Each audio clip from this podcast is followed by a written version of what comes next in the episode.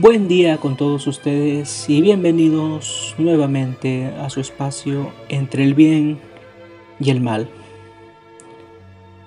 En este nuevo episodio vamos a hablar sobre un tema bastante interesante y bastante nostálgico quizá para algunos. Vamos a hablar sobre los cuentos. Aquellos que fueron parte de nuestra vida temprana, aquellos que nos permitieron dar un viaje más allá del mundo que nosotros conocíamos y sumergirnos en un cosmos y un universo lleno de magia y cosas fantásticas, por lo que hemos titulado en esta oportunidad Creadores de Fantasía. Los cuentos de hadas han sido siempre un componente importante en nuestra formación durante la niñez. Si bien estas historias llenas de fantasía, protagonizadas por criaturas mitológicas y personajes de la nobleza, como por ejemplo unicornios, ogros, duendes, hadas, y esos personajes como los príncipes, las princesas, los reyes, los marqueses, los condes, aunque también personajes del pueblo involucrados entre ellos, han servido como un combustible para el despegue y viaje de nuestra imaginación y nos permite también, como diría la escritora española Carmen Martín Gaité, salvarnos del agobio de lo práctico. Pero a pesar de la enorme popularidad que tienen los cuentos, sus autores suelen ser desconocidos por la mayoría de lectores, Muchas veces cuando uno se pregunta quién escribió el cuento de la caperucita o la bella durmiente, no solemos dar una respuesta, muchos desconocemos o ignoramos totalmente quiénes fueron los que escribieron aquellos cuentos. No es lo mismo preguntar quién es el autor de un cuento que como por ejemplo si nos decimos quién escribió el Quijote y nos remontamos inmediatamente a Cervantes, o la Odisea y nos remontamos a Homero, la comedia, inmediatamente surge la imagen de Dante, o Los Miserables e inmediatamente aparece Víctor Hugo. En este caso no suele ocurrir así, razón por la que creo necesario hacer una evocación a estos personajes, estos grandes autores, como una manera de gratitud por su brillantez y que no queden a la sombra de grandes corporaciones como Disney, ya que es popular aquel conjunto denominado las princesas de Disney, donde aparecen Blancanieves, Cenicienta, Rapunzel, la Bella Durmiente, la Sirenita, y muchos, los niños sobre todo, piensan que fue esta corporación la creadora de estos cuentos, que los presenta de una manera retocada, de una manera mucho más light de lo que son las versiones originales, por lo que es necesario hacer un rescate de estos autores, de estos personajes y darles la importancia que verdaderamente merece. Muchos de los cuentos universales que hoy conocemos provienen de, la de leyendas de la cultura popular europea, Relato que los viejos solían contar a los niños a manera de lección o simplemente para atemorizarlos. Algo que viene ocurriendo generación tras generación y sigue pasando hoy en día. Cuando nuestros abuelos o nuestros padres, para intimidarnos, para evitar que nos portemos mal o hagamos alguna travesura, nos dan diversos relatos como una manera de lección como indicándonos, no debes hacer esto porque te va a pasar tal cosa. Eso ya pasaba desde mucho tiempo, pasaba mucho tiempo atrás, y los cuentos eran aquellos agentes que permitían aleccionar a los pequeños. Estas narraciones orales fueron recopiladas por diversos escritores que estaban apasionados con el folclore de su pueblo, pero también con la belleza literaria que podían imprimir con ellos. El primer gran compilador de cuentos que se conoce en la historia fue Gianfrancesco Straparola, de Italia, con su obra Las noches agradables, que fue publicada en el año 1555.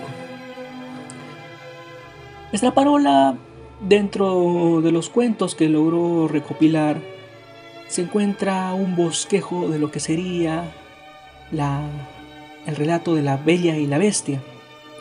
pero que posteriormente sería modificado ya que no es tal cual como conocemos hoy en día. Casi un siglo después, en 1674, se publica un trabajo póstumo de un gran autor italiano también, que fue eh, Giambattista Basile. Giambattista Basile, natural de Nápoles, durante su vida desempeñó diversos cargos en el ámbito militar y del gobierno de su país. Su, su, producción literaria fue bastante amplia, no solamente de cuentos, como estamos mencionando, sino también poemas. Y el que, conoce, el que sería más popular de todos, justamente esta obra póstuma, que fue un resultado de la inspiración en el Decameron de Boccaccio, por lo que se le conoce como el Pentamerón, ya que eran cinco personas las que cada noche iban contando diferentes cuentos. Esta recopilación sería, a pesar de ser la segunda, es quizás una de las más ricas que se tiene en el continente europeo. Y es de aquí donde se rescatan historias como La Cenicienta, La Bella Durmiente, Blancanieves, Hansel y Gretel, Las Tres Sidras o los Tres Limones, como se conocen en algunos países, El Gato con Botas, Rapunzel. Pero estos primeros relatos tenían la característica principal de la narrativa de Basile, que era incluir la sátira y la crítica, por lo que distaban mucho de las versiones que hoy conocemos de estos cuentos. Y tenían una característica mucho más tétrica, una temática mucho más sombría de lo que es un cuento de hadas, tal y como lo conocemos en la actualidad. Pero sería posteriormente Charles Perrault, uno de los más grandes cuentistas de la historia, que fue un retirado funcionario de la corte francesa, ya entrado en años, ya en el caso de su vida, una vez culminadas sus funciones, decide recopilar también relatos, al igual que Basile, incluso recopilando nuevamente muchos de los que él ya había, él ya había plasmado en su, en su obra, pero Perrault decidió quitarle ese toque de sátira, ese toque sarcástico y tenebroso que había plasmado Basile y quería añadirle más bien una enseñanza moralizadora al final de cada historia, para que así pueda ser disfrutada por los más jóvenes. Esa obra después de muchos años, ya en 1697, fue publicada con el nombre de Historias de Tiempos Pasados, aunque muchos lo conocen como los cuentos de Mama Ganso, Mama Oca, que era la persona que dentro del universo que había creado Pearl era la que narraba las historias a los más pequeños. Dentro de los cuentos que ya había rescatado Perrault, ya estaba la Bella Durmiente, añadió algunos de los más conocidos por nosotros, como son la Caperucita Roja, Barba Azul, Piel de Asno y Pulgarcito. Y aunque rebajó la crudeza de estos cuentos,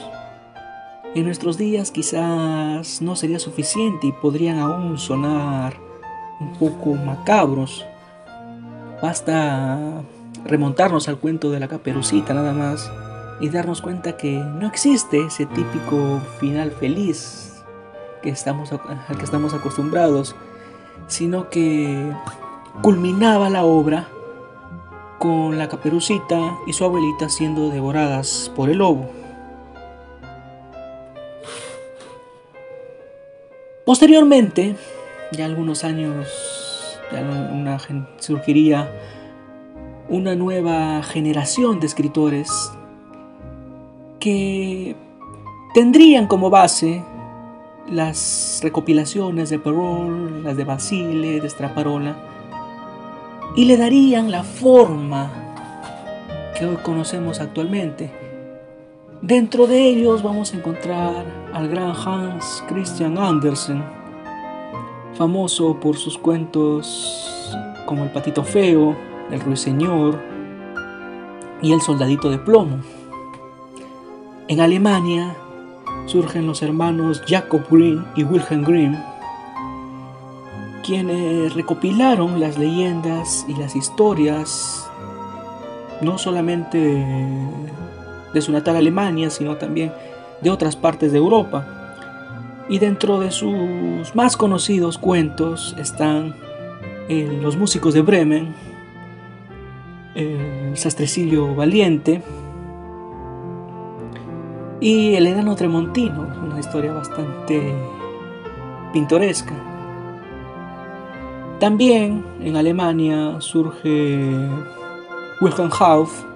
autor de El Califa, el Califa Cigüeña. Ludwig Beckstein, también famoso, natural de Weimar, escribió cuentos como El Tesoro de los Tres Hermanos, y el cisne blanco de Juanito, que también es conocido como cisne atrapa. Y cómo no olvidar al gran Carlo Collodi, autor del famoso Pinocho. Estos autores moldearían finalmente la estructura de los cuentos de hadas modernos y pasaron estos de ser agentes coercitivos para convertirse en los mejores conciliadores del sueño de los más pequeños. Los cuentos así se convirtieron en una lección de vida, donde no todo gira en torno a la existencia de monstruos y brujas, sino de un final, un desenlace, donde estos deben sucumbir ante las fuerzas del bien. Este relato que hemos tenido el gusto de plasmar hoy nos sirve también para instar a que los padres fomenten la lectura en sus hijos. Algo importante, algo que no debe perderse jamás. La lectura va a permitir que ellos estimulen su ingenio, que ellos puedan transportarse a aquellos mundos fantásticos sumergirse en el suspenso y en la fascinación, pero no solamente de aquellos clásicos que hoy estamos mencionando, sino que también a través de aquel gusto que muchos hemos adquirido por la literatura, gracias a estas narraciones inmortales, también podamos tener la gracia de rescatar las tradiciones fantásticas de nuestros pueblos, Muchos de nosotros que venimos de Perú, México, Ecuador, Colombia, Argentina, Chile, Brasil, de donde sea que vengamos, en cada uno de nuestros pueblos, siempre habrán cuentos, siempre habrán historias nuevas, las cuales, aún a pesar de que puedan ser ignorados, de que puedan estar en el olvido, aún perduran y resisten a morir en el olvido, aún resisten a desaparecer. Y es la misión de nosotros tratar de rescatarlos como una lección de vida y como una muestra de amor a este arte tan hermoso como es la literatura. Bien, agradecemos nuevamente el habernos escuchado, haber llegado hasta aquí. Y ya nos veremos en una próxima oportunidad en su programa Entre el bien y el mal. Hasta la próxima.